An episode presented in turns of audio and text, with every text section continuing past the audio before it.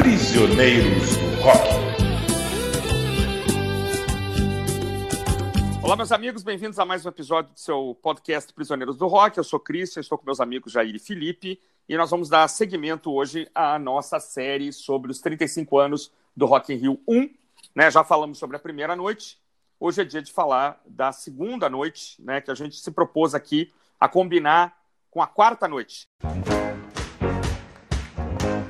Tema da semana. Né, então, segunda noite com, acho que é Ivan Lins primeiro, Elba Ramalho, Gilberto Gil, Al Jarreau, James Taylor e George Benson. Provavelmente a noite menos rock de todo o Rock in Rio. Não, não me recordo dos shows do Ivan Lins, da Elba e do Gilberto Gil. Imagino que tenham sido bons, assim, que são artistas com muito repertório. Do Al Jarreau, eu me lembro que a música Morning fez muito sucesso, né? Tinha um videoclipe bacana e entrou no disco também do, do Rock in Rio. O Al Jarreau, inclusive, voltou depois, né? Um cantor que tinha múltiplas capacidades, né? De improvisação, de voz e tal. O repertório jazzístico pop ali, mas muito bem construído, né? Do George Benson, não me lembro mesmo de quase nada. Vou deixar claro aqui, lembro de On Broadway, que passou na televisão, que era talvez o maior, maior sucesso dele. Já o James Taylor, né? Teve o seu dizem um renascimento aqui no Rock in Rio. Pelo que ele diz, ele ficou muito espantado com a recepção que ele teve aqui no Brasil. Chegou a compor uma música depois chamada Only a Dream in Rio, com vocais em português, inclusive, né, parte em inglês, parte em português, para celebrar aquela, aquele momento epifânico que ele teve aqui é, no Rock in Rio. Então, o que eu me lembro dessa segunda noite é isso, meus amigos. E vocês? Se no primeiro dia a gente não teve muito rock por parte dos artistas brasileiros, no segundo dia a gente não teve rock de jeito nenhum. Né? Foi, é impressionante. E aqui fica muito claro um perfil que o Rock in Rio tinha, depois repetir em outras edições, de não valorizar artistas internacionais que eram atuais. Né? Você não tem uma uhum. cena roqueira dos anos 80 aparecendo no Rock in Rio. Você não tem Duran Duran, U2, The Cure, bandas que já tinham muito sucesso que poderiam ter sido chamadas. Não sei se é foram não, não vieram, mas de qualquer maneira você não tem nenhum representante da nova geração do rock daquela época tocando no Rock in Rio. E aí você chama esses medalhões internacionais que não são artistas de rock ou tinham pouca relevância, tirando, claro, a parte do heavy metal que estava super bem representada. O Ivan uhum. Lins ficou registrado que ele fez um grande show. O show de Ivan Lins foi muito aplaudido. O público que estava lá combinava com esses artistas, é claro, né? Então foi um público muito diferente da primeira noite. Era um pessoal classe média e mais velho, provavelmente, para poder assistir essa galera. Uhum. E eu fico imaginando como deve ter sido engraçado o Gilberto Gil cantar punk da periferia sem ter nenhum punk ali e não ter ninguém da periferia. que ironia uma ali. Né? Música, uma música que não era, não era punk, né? Uma música que não tinha nada de E que não era punk. Minha, minha década de 80, ele estava nessa, né? Um pouco diversificando o repertório dele, né? Foi até então, pelo menos, o disco que mais vendeu do, do, do Gilberto Gil foram esses que ele lançou, Realce, Uhum. mais um que lançou nos começos dos anos 80, que era bem mais pop, assim, e fez bastante sucesso. Cara, o Al Jarreau e, e, o George Benson não tem muita lembrança sobre esses shows, lógico, né? São caras que deram um certo prestígio ali pelo estilo elegante e tal, um soft rock, soft jazz que eles tocavam. Uhum. Mas realmente o grande nome dessa noite foi o James Taylor, né? James Taylor uhum. tinha acabado de sair de, de um, um, problema seríssimo com drogas, tinha metido mesmo o ah, pé na jaca ali com as drogas. Uhum e por isso que ele estava um pouco sumido. Para ele foi muito bom, né? Foi um, um, renascimento completo por esses problemas pessoais e pela repercussão do show. Uhum. Inclusive ele volta depois, né, em outra edição, ele é chamado também por causa dessa lembrança que ele deixou desse enorme sucesso 85. E aí a ligação que eu faço com a quarta noite é porque você tem novamente o James Taylor e o George Benson e os artistas brasileiros também não são de rock, são artistas de MPB, de música regional, muito bons, mas que não tinham nada a ver com a cena roqueira brasileira que já aparecia na época, né? Que é o Seu Valência e o Moraes Moreira. Grandes uhum. nomes, mas assim como também no segundo dia com a Eba Ramalho, Gilberto Gil, tinha muito pouco de rock ali, só num, num, termo muito genérico, num sentido muito genérico de rock você pode colocar o Seu Valença, por exemplo, como roqueiro. Né? Tem memória, Jair, dessa, dessas é. apresentações? Não tem? Eu, eu, eu, reassisti, reassisti, assim, alguns melhores momentos do Moraes Moreira e do Alceu Valença, os hits deles já estavam estabelecidos. A pegada que eles fizeram é até um pouquinho mais pesada do que as gravações originais. Que a, a, eu já vi o show desses dois, né, separados, né? Mas eu já vi uhum. show tanto do Moraes Moreira quanto do Alceu Valença, e no, no palco a, a pegada deles é, é, mais rock do que MPB. Assim, o, as guitarras são mais estraladas. Então, eu tive essa sensação na né, reassistindo. Não, não, você não consegue encontrar, pelo menos eu não consegui encontrar o, o show inteiro, é, mas eu vi uma, uma outra uma outra musiquinha, os hits, e ficou divertido. Que eu realmente me lembro de todos esses artistas é o James Taylor no banquinho cantando You've Got a Friend.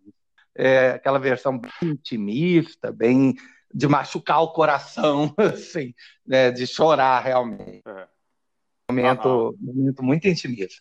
Agora, mas uh, nem acho realmente que esses dois tenham sido uma má escolha, uma má escolha, não.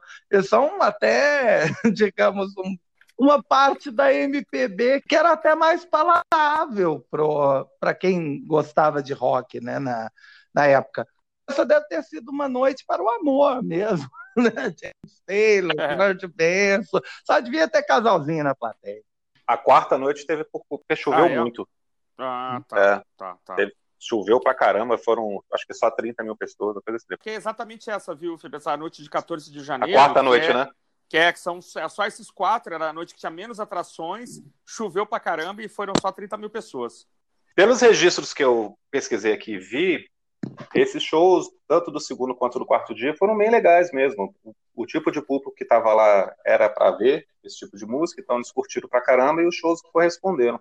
Realmente legal. ninguém saiu, ninguém saiu desapontado não. Legal, legal, legal. Também dá para entender por que foi a noite de menor público, né?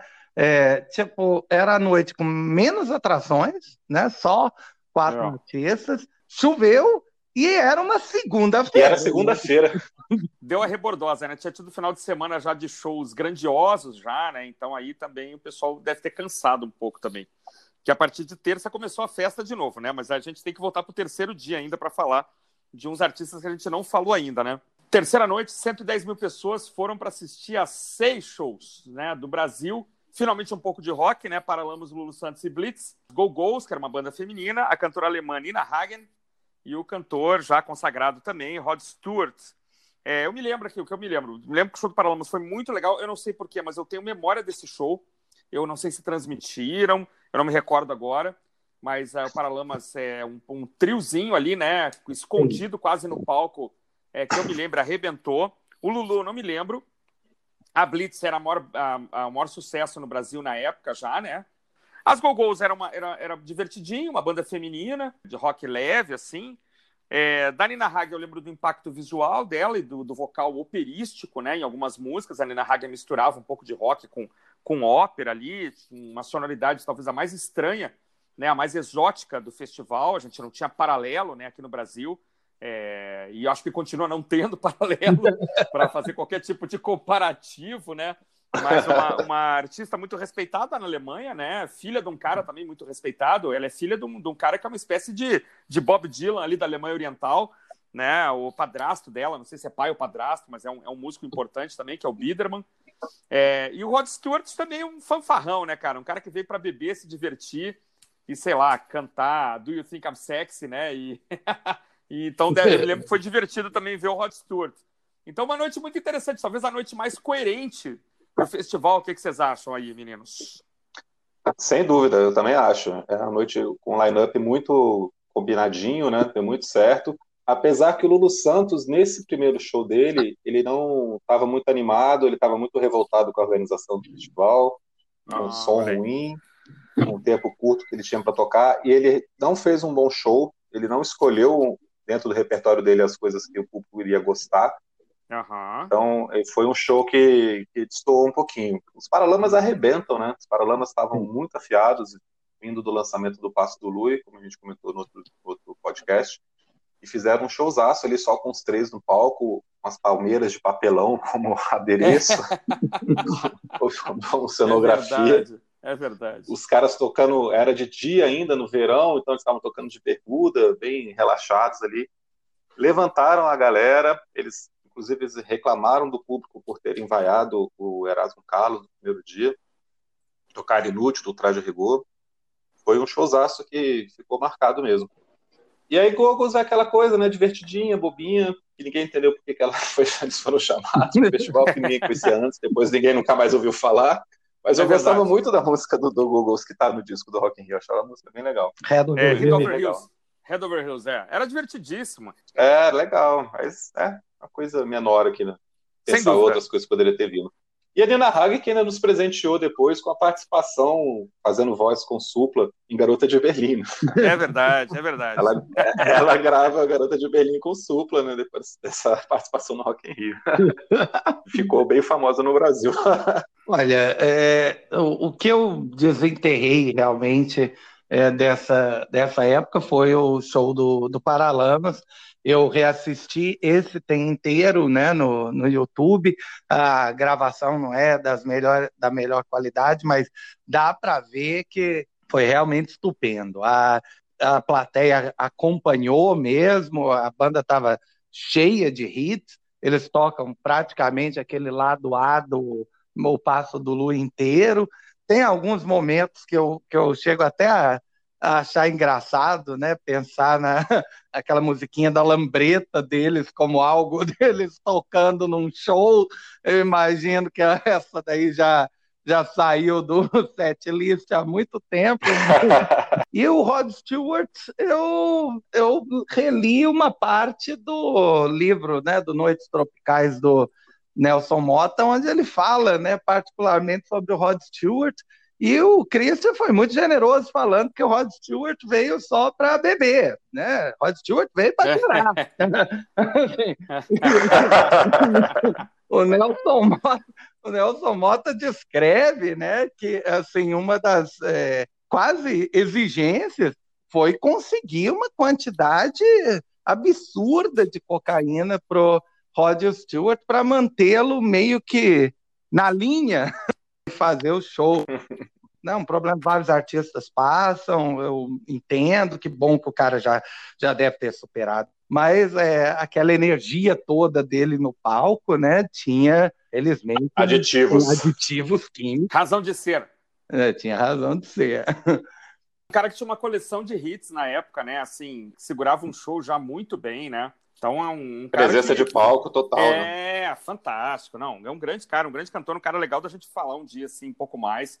Mas ali, primeira parte da década de 70, começo dos anos 80, é uma produção muito, muito interessante. Assim, produção assim, interessante com, com a ajuda do Jorge Benjor, né? Claro, né? Jorge Benjor, que né, praticamente ele copiou a música Taj Mahal. Mas que engraçado, né? Taj Mahal. Eu queria falar uma coisinha bem rápida, que assim, quando você pega a versão original, eu tenho o um disco do Jorge Ben de 72 ou 3, que, é que tem Taj Mahal, você para pra ouvir Taj Mahal, ela não é daquele jeito, assim. Então, não, eu acho que depois até o Jorge Ben começou a tocar uma versão de Taj Mahal que é muito mais parecida com Do You Think I'm Sexy do que com a versão original de Taj Mahal. Então, assim, eu acho que é uma coisa meio simbiótica aí entre os dois, entendeu?